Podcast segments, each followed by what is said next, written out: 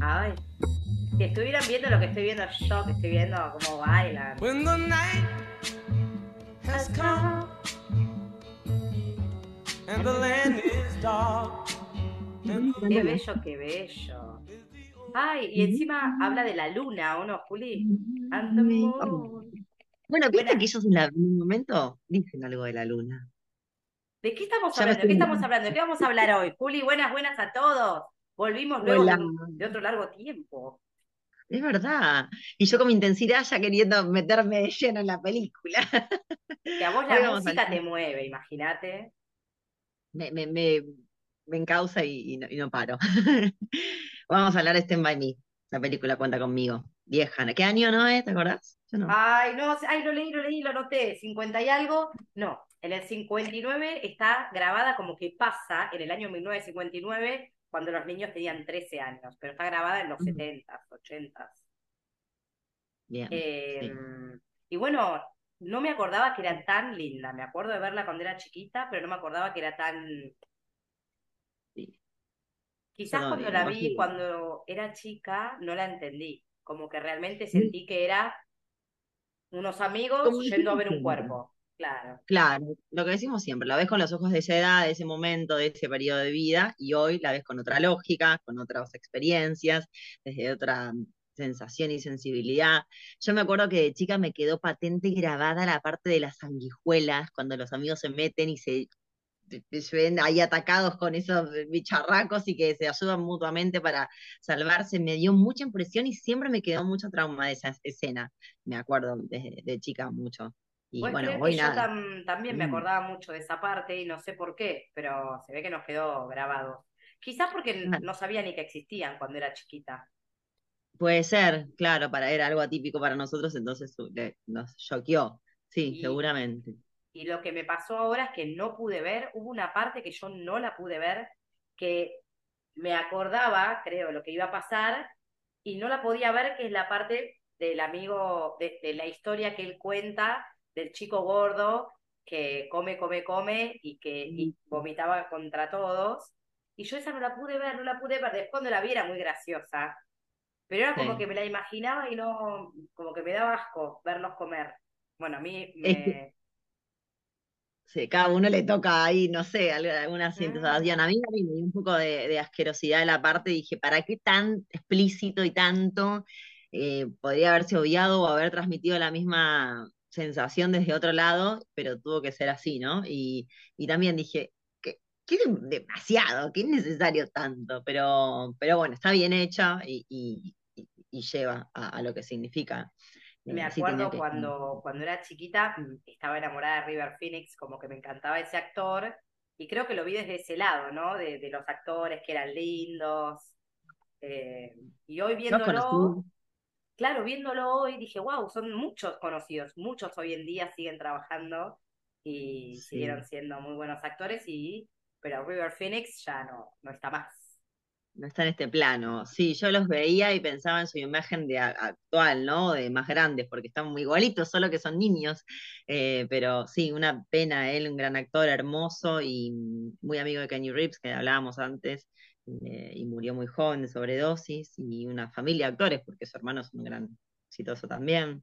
Sí, creo Eh, que toda la familia, como varios, varias más. Otro hermano, sí, sí, miembros. sí. Pero, pero bueno, nada. eh, lo que me pasó fue eso. En su momento lo, la vi literal y ahora para mí no es el viaje hacia encontrar ese cuerpo, sino que es el coming of age, que se dice, no sé, como eh, el viaje de la vida. La Volverse vida. tal cual y eh, no sé cómo se dice en español, pero es como hay muchas historias o novelas que cuentan eh, cuando uno se hace hombre, cuando pasa de ser niño a ser hombre. Sí. Y, y hay muchas como películas o cuentos sobre, sobre esto, y yo a cada parte lo representaba con algo de la vida. Claro, es que sí, sí, yo lo llamaría el camino del héroe o no sé, de mil maneras. Es la vida misma, un poco como la película El laberinto, ¿no? Como te vas llevando y la vida te va poniendo cosas y obstáculos y, y aperturas y demás.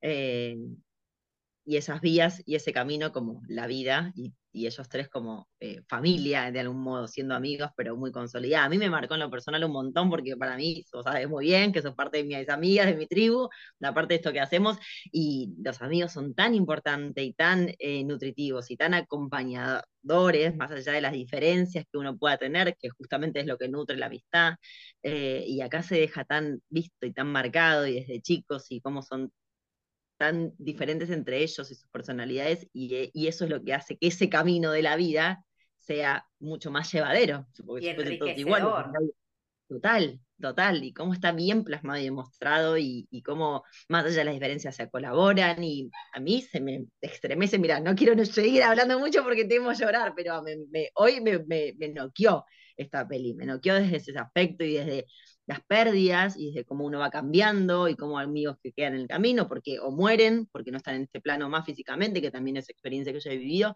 o no están porque cambias de pensamientos y agarran otros rumbos, pero en algún momento que estuvieron fue un montón y los amás y, y, te dieron y diste y un intercambio importantísimo y no se te van nunca más, como les pasa a ellos. Así que a mí, en lo personal, me, ah, me recontra movilizó hoy.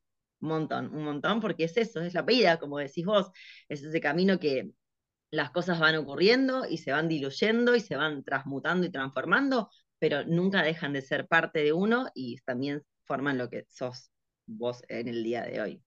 Tal cual, eh, la historia está contada desde el punto de vista de uno de los cuatro amigos que termina siendo escritor y cuenta es toda este, todo este, esta aventura de esos cuatro amigos ahora que justo no sabemos por qué lo escribe en ese momento hasta el final que nos enteramos, pero eh, ese amigo escritor va contando todo lo que va pasando desde su punto de vista.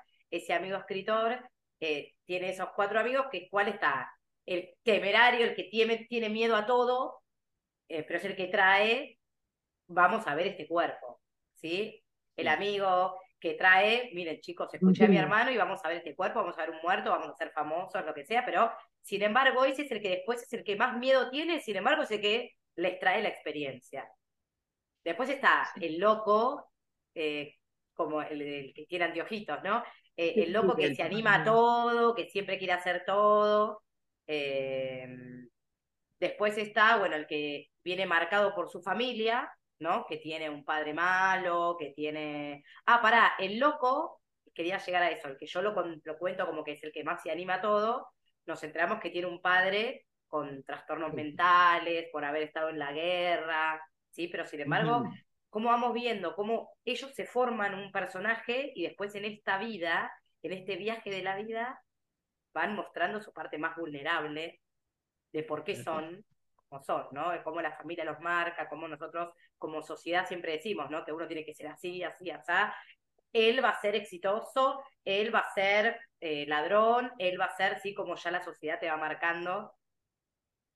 Sí, igual que una escena de una peli, ¿no? Uno tiene un personaje armado con características físicas y con características espirituales o como lo llamemos, y después eh, vas desmascarando ese personaje eh, y ves la esencia.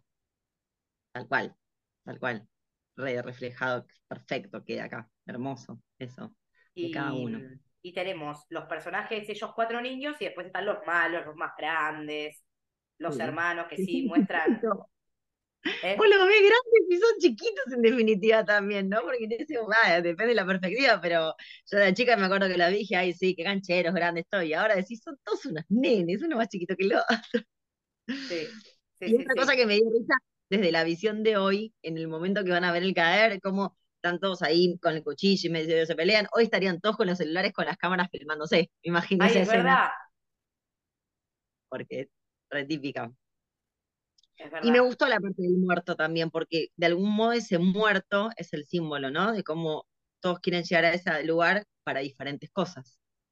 Porque ellos chiquitos quieren como hacer lo que descanse en paz, le da tristeza, el otro se lo compara con su hermano muerto. Para mí, claro, logró, ahí como que lo que hizo fue una consteló o revivió el, el duelo al hermano que dijo, yo en el pelatorio de mi hermano no lloré, y ahí se larga a llorar y dice que tendría que haber muerto él, que su padre, bueno, y ahí expresa todo, y cómo amé a ese amigo River Phoenix que todo el tiempo creía en él, le decía esas palabras exactas, eh, porque bueno, nada, está, bueno, vamos a emocionar los dos, pero bueno, es como ese amigo tan Sí. necesario. A mí también me repegó, me repegó y me cuesta hablarla desde ese lugar porque me, me removiliza, ¿sí? Ese amigo eh, que aparte lo contiene, lo aborda y está y acompaña sin, eh, sin lástima, sin pena. Viste que en ningún momento lo baja o que, bueno, pobrecito, no. Bueno, sí, yo sé, me imagino y sé lo mal que estás, te dice en el campamento en un momento cuando se queda con la linterna. Y en ningún momento lo, lo, lo baja o lo vulnerabiliza, al Claro, no llores, no, no, no, no es nada grave, no, todo el tiempo dice, la verdad que sí, es una mierda. Es una mierda, claro, y vamos a llorar juntos, y bueno, hay que bancarla. Acá estamos, no hay mucho más que hacer que a transitar el dolor, siendo chiquitos y todo, pero eso me pareció fantástico también de Fénix. Esa parte en la cual están durmiendo, eso también me pareció como muy eh, sorprendente o algo a tener en cuenta, es, había luna llena. Y esa noche, por eso digo, como que pasan dos días, pero es una vida, porque en esa noche ellos eh, muestran los miedos, que tenían miedo a, los fantasmas, a que venga el, el que se quiera despierto, eh, que le tiene miedo hasta el, al sapito, y el otro Sí. que dice, yo nunca voy a hacer nada en la vida, eh, yo no puedo ni ir a la escuela, nadie va a confiar en mí, yo ya tengo un hermano que es un desastre, mi papá es así, yo no voy a llegar a ningún lado. Como que en la noche ellos se ponen a lloran, se ponen vulnerables, bien como sabemos que son los periodos de la luna, decís- ¿no? Justo te iba a decir, en el tarot la luna es la introspección, es meterse para adentro, es ir a los lados más profundos, es sacar las emociones. Mira, Y es en la comparación. oscuridad, y en la oscuridad ellos en vez de dormir, como mucha gente hace, que cuando ve cosas feas, vale, esto, hagamos de cuenta que no hay nada, Mm. ellos no, ellos se despiertan y dicen, bueno, a ver, veamos qué hay en esta oscuridad. Turnémonos y veamos, bueno, yo creo que ahí cada uno en su oscuridad empieza a descubrir cuáles son sus miedos y la manera que tienen de enfrentarlos. Eh, nada, me pareció Hermoso. como eso súper lindo y enseguida muestran al otro día como ese amanecer, como que ya van más livianos, eh, no sé, como que lo vi así, me, una forma de terapia también, porque es escarbarlo en lo más profundo, exteriorizarlo y, y continuar con ese amanecer. Y habiendo como sacado, decodificado todo lo que sentías. Y Y expresado al otro. Que otra cosa que, que, que se acordó también es como diciendo, ¿cómo ninguno pensó en la comida? Se iban a ir dos días y ninguno pensó qué iban a comer. Sí, que, que tienen un problema ahí. Se pelean, pero. Eso también, sí, porque claro, ellos, eh, nada, parte de la vida, hay que pensar, no es todo, uh, bueno, hacemos un plan y, y vamos por eso y se terminó. Y después lo- lo- tip- las cosas pequeñas también hay que diagramarlas, no las puedes dejar pasar por alto. y me encantaba cómo de cada situación ellos lo estaban disfrutando. En vez de decir, uy, tengo hambre, qué mal. Al principio sí, me encanta eso del hombre que enseguida se pone a la. Se agarran a piña, porque vos, porque vos, yo, pero vos tampoco lo pensaste, qué sé Sí. yo. Y después, bueno, se divierten al mismo tiempo, así que empiezan a escupir y van a ese lugar que me encantó. eh, eso que ellos pensaban que no iban a poder cruzar esa casa porque hay un perro y un señor que es súper malo. Sí, ah, esa parte está buenísima. Muy buena. Está como el señor malo con un perro que supuestamente todos creen que es un perro terrible, súper malo, que te va a comer los huevos, como que le enseñó a comer a donde tenían que... Y sin embargo, bueno, como que van a comer o va a comprar las cosas y cuando vuelve, lo anoté eso porque dice, fue la primera vez que distinguí el mito de la realidad o que vi en la vida real la diferencia entre lo que uno cree o lo que hacen creer. Y el perro Ajá. era re buenito al final, como la Michu que la veo ahí. Justo, mirá, fue coincidencia, porque tuve que ir a rescatar la que estaba atrapada, pero coincidencia que justo apareció. Pero mm, sí, tal cual. Como eh, el otro lo, lo, lo hace pasar como, como un perro mm, feroz y malo y que Todos que ver. creían, todos creían una cosa y dijo, bueno, esa fue la primera vez que distinguí o que vi que, que la- no todo lo que te venden es. Eso, esa palabra, exacto, ¿no? Todo lo que te venden es tal cual lo venden, como el nombre este quería transmitir de ese animal, tal cual. Qué importante ver final, eso. pero también tuvieron que pasar eso, como que cada uno tuvo que pasar un momento de crisis para encontrarse y ver, por ejemplo, ahí fue cuando el amigo, eh, no me acuerdo los nombres, pero el chico que usa anteojos, que es como el más loco, que quiere hacer de todo, ahí es cuando muestra su vulnerabilidad, como diciendo, sí, mi papá tiene esto, pero él realmente fue a la guerra, él la estaba pasando mal, él se hacía el vivo, que no le importaba a su padre, y sin embargo le reimportaba a su padre. Total, sí. Sí, lo mismo que el muere el hermano, como los papás también no, no, lo, no lo escuchan. lo tienen sin, sin a un lado, ¿no? Él dijo, Priorizando ese, ese, ese era un verano, no sé qué temporada era, eh, que yo era invisible, que no me escuchaba. Pero el hermano en la cena le dice que lindo lo que escribió y él es el que termina siendo escritor. Eso también me reconmovió. Eso sí, y yo creo que él también es eso porque reivindica a su hermano, a su amigo, porque su amigo todos decían, no, no, vos tenés un don. Cuando él decía, no, yo tendría que haber sido jugador de fútbol, es terrible la parte que él va a comprar en un negocio y le dice, ay, vos sos el hermano de, ¿jugás al fútbol? No. ¿Y entonces qué haces? Y no sé, como cómo tenés que hacer algo, viste, para hacer algo en la vida, o lo bueno, que esa parte cree. Como, no, y cómo derribar mandatos y, estas herencias familiares que están impuestas subliminalmente de algún modo, de que porque el hermano era un re buen jugador de fútbol, él tenía que hacer lo mismo.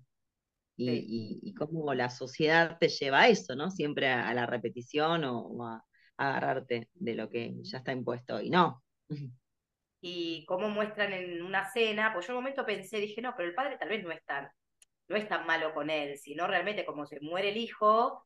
Eh, claro, pero en una cena lo muestran, como el padre estaba como halagando, ah, no, porque él es esto, ah, no, porque él es esto, y el hermano diciendo, bueno, pero él escribió algo re lindo, él hizo una historia, él ganó tal premio, y los padres están más interesados. Con la madre incluso el padre era así, lo único que quería era el éxito del jugador de fútbol. Claro, y le dice, la madre dice, ay, va a estar tan chica, uy, no lo distraigas, a él solo lo que le importa es concentrarse. Bueno, y al final el hijo se muere y también habrá sido un re aprendizaje para esos padres. Mm, sí, que en realidad quedan como muertos en vida y por eso él queda tan de un lado, ¿no? Eh, opacado, pobre. Pero por suerte encuentra su camino y se aferra mucho a sus amigos y, crecen de alguna manera juntos porque, bueno, ellos después de ese día en verano no se ven más, ¿viste? Que cuentan y de, hecho el que muere, él eh, cuando escribe dice, no te iba a decir esto, claro. Eh, iba a decir esto que en esa charla cuentan cómo cada uno siguió su vida, ¿no? El que hizo su familia y tuvo sus hijos, el otro que no encontró su vida, y sin embargo, el que no creía que iba a hacer nada, que es Weird Phoenix, que decía, no, yo por mi familia, ¿cómo se ve que entre los dos se ayudaron? Y fue a esa escuela y se recibió de abogado, y vos decís, ay, bueno, tuvo la vida increíble. No, no, no, lo mataron.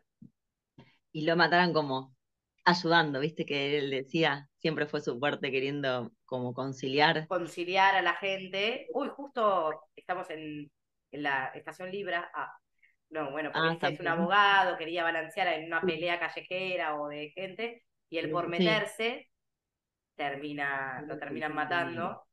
Em, Pero fue, o sea, murió en su ley. El amigo lo, lo, lo resalta diciendo que él murió como él fue siempre, desde chico, siempre queriendo conciliar. Eh, y cuando termina, en el momento, cuando está terminando el cuento, supuestamente le dice, ¿no? Ese amigo, eh, cuando estaba vivo, cuando estaban en este viaje, le dice, bueno, si no tenés nada que escribir, podés escribir sobre nosotros. Y él dice, ah, bueno, si no tengo, tengo que estar en muy, como realmente seco para poder escribir sobre eso, como que nunca iba a escribir sobre eso.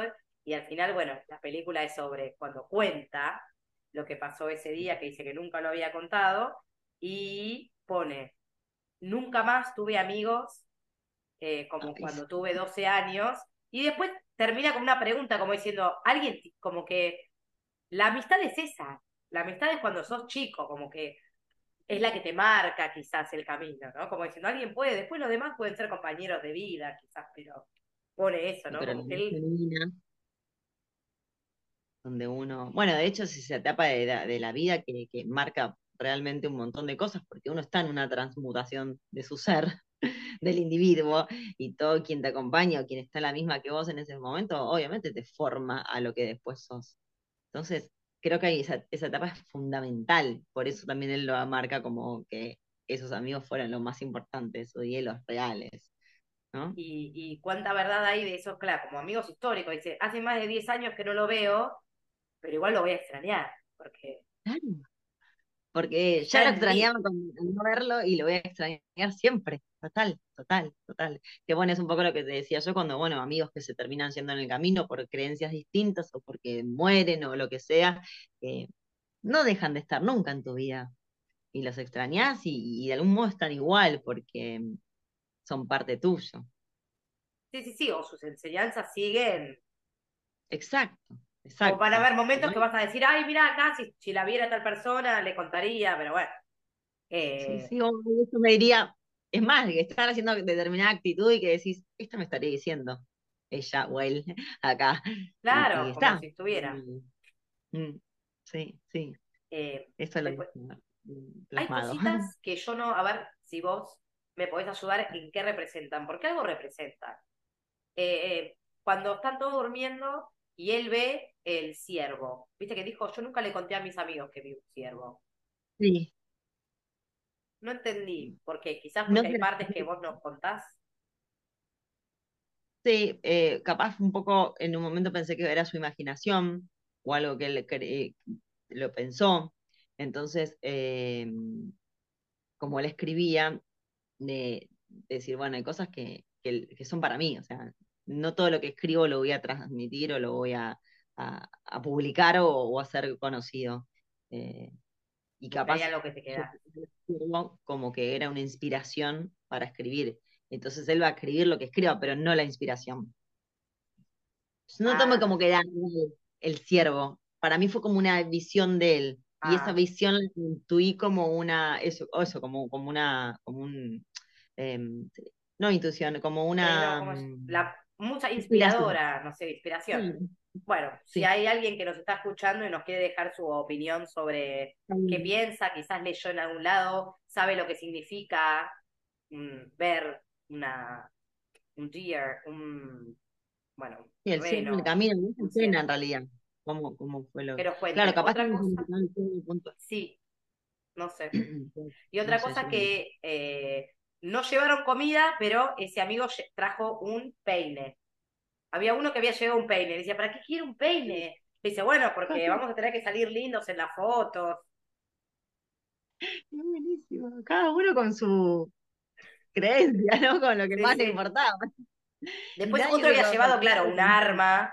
Había llevado un arma uno, otro llevó los cigarrillos para fumar después de comer. Todas cosas niños, pero nadie se acordó de lo esencial que era alimentarse. Y yo lo llevaba un poco a la vida también, tipo, no sé, te vas a vivir con una pareja y te haces mil planes. Y después del día a día, lo más importante es, bueno, a ver, paguemos los impuestos, la, la comida, cómo seguir y todo el idilio que uno inventó queda medio a un lado, porque la realidad es esta. Y, y lo llevé un poco a eso, el, el- lo que les pasó con el, respecto a la comida. Se armaron todo, eh, el arma, el peine, todo un mundo y, y lo básico, Lo básico no. Pero, eh, ¿cuándo pierde el peine? ¿Te acordás? No, me acuerdo que lo pierdo en un momento. Eh, Porque, me encanta, me encanta esta parte. Eh, ellos están en unas vías y las Sí. vías en un momento hay un puente, que si llega a pasar el, el tren en ese momento, nada, no había opción. Pero la otra opción era mucho más tiempo, como agarrar por otro lado y iban a tardar muchísimo más tiempo. Entonces, ¿cuántas veces en la vida sabemos que ir a lo seguro nos lleva quizás al lugar, pero si querés llegar, digamos, hay una manera más corta, pero con mucho más, eh, tenés que más, más riesgosa, más arriesgada. Entonces hay gente que prefiere ir por lo seguro y hay otros que se mandan por la arriesgada. Bueno, el amigo loco ni lo pensó, empezó a ir, vamos, vamos, vamos chicos, ni lo pensemos. O sea, es un ratito. Eh, y ¿Verdad?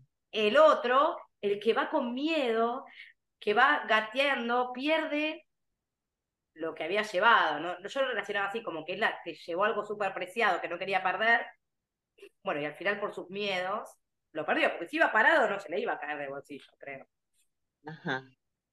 Bien, me encantó la analogía esta. Yo igual, ahora que lo hablo con vos y lo estamos así codificando, siento que como uno se queda con lo esencial. Porque el que dejó perder un peine por si eran famosos cuando le saquen fotos, por las dudas, que no estaba, no iba a ocurrir. Entonces, cuando te arriesgas y vas a full, a la meta, por el camino más corto y te metes con todo, lo, queda solo lo esencial. Lo que está por las dudas se cae. el peine. Me encanta cómo ningún amigo lo abandona, ¿viste? Porque iba re despacito, re inseguro corriendo y el amigo, vamos, vamos. Los cuatro se respetan, se marcan sus ah. tiempos, se critican pero se acompañan. Son buenísimos. ¿sí? Lo mismo con lo de las sanguijuelas, exactamente tenía la misma, la misma situación. Podían haber ido siguiendo el tren, que era lo que quería hacer el amigo miedoso, o cortar camino por el bosque. Pero en el bosque no sabía cómo que se iban a encontrar. Mm. Y ahí fue cuando se encontraron con la laguna. Eh, cuando uno eh, estudia literatura, se sabe siempre que el bosque es entrar a lo desconocido, caperucita, va por el bosque y se encuentra el lobo, como que siempre hay algo ahí que hay que atravesar. Que aparece el bosque como me perdí yo cuando era chica también, ¿sabes? Que lo desconocí. Sí, posta, claro, es, es que el bosque es todo igual, llega un momento donde no, hay coordinada, sigue el árbol, derecho, la izquierda, todo lo mismo. se, se, te, se, te nubla la, orientación. Y ellos ahí les pasa lo de las, las sanguijuelas, iba a decir languijuelas. Y Pero, cómo se ayudan. Eh, no es que primero yo me saco, no, cuando estaban las espaldas se reayudan ellos, se sacan unos a los otros, todo lo que está pegado en tu cuerpo que te está lastimando o chupando, como los amigos te ayudan también como que representaba eso. Se sacan entre ellos y ellos mismos, sí. Y como yo siento que en el momento que el, el principal, Gordy, Gordon, se llamaba, que tiene en el pito, digamos, también uno, cómo cambió completamente su personalidad. Él, de ahí como que le costó volver a sonreír, se desmayó. Eh, a mí ahí sentí que él realmente se convirtió en adulto. Dejó de jugar, ¿no viste que ni quería jugar? Sí, él recambió, los amigos siguieron, y él como así, hizo un cambio así, dijo, vamos a buscar el cuerpo, vinimos para esto, como que se volvió ese adulto, bueno, lo tomé así yo. Sí, pues sí, no lo había pensado, pero bueno, a ver qué, qué piensan o si alguien ve otra cosa o, o, qué vende esa escena de porque él marca su adultez ahí. estoy segurísima, porque esto está basado en un libro de Stephen King que se llama The Body. Eh, y bueno, la gente que sabe de literatura y eso, para mí son cosas que representan algo. Así que bueno, invitamos a todos los que, que saben. Nosotros hablamos, lo suponemos. Con respecto al bosque, también en psicología es ¿no? El perderse. No lo sé exacto, estaría bueno que alguien nos lo plasme como, con, la, con la interpretación específica, pero el bosque también en psicología es una pérdida de orientación y, de, lo desconocido y sumergirse en eso.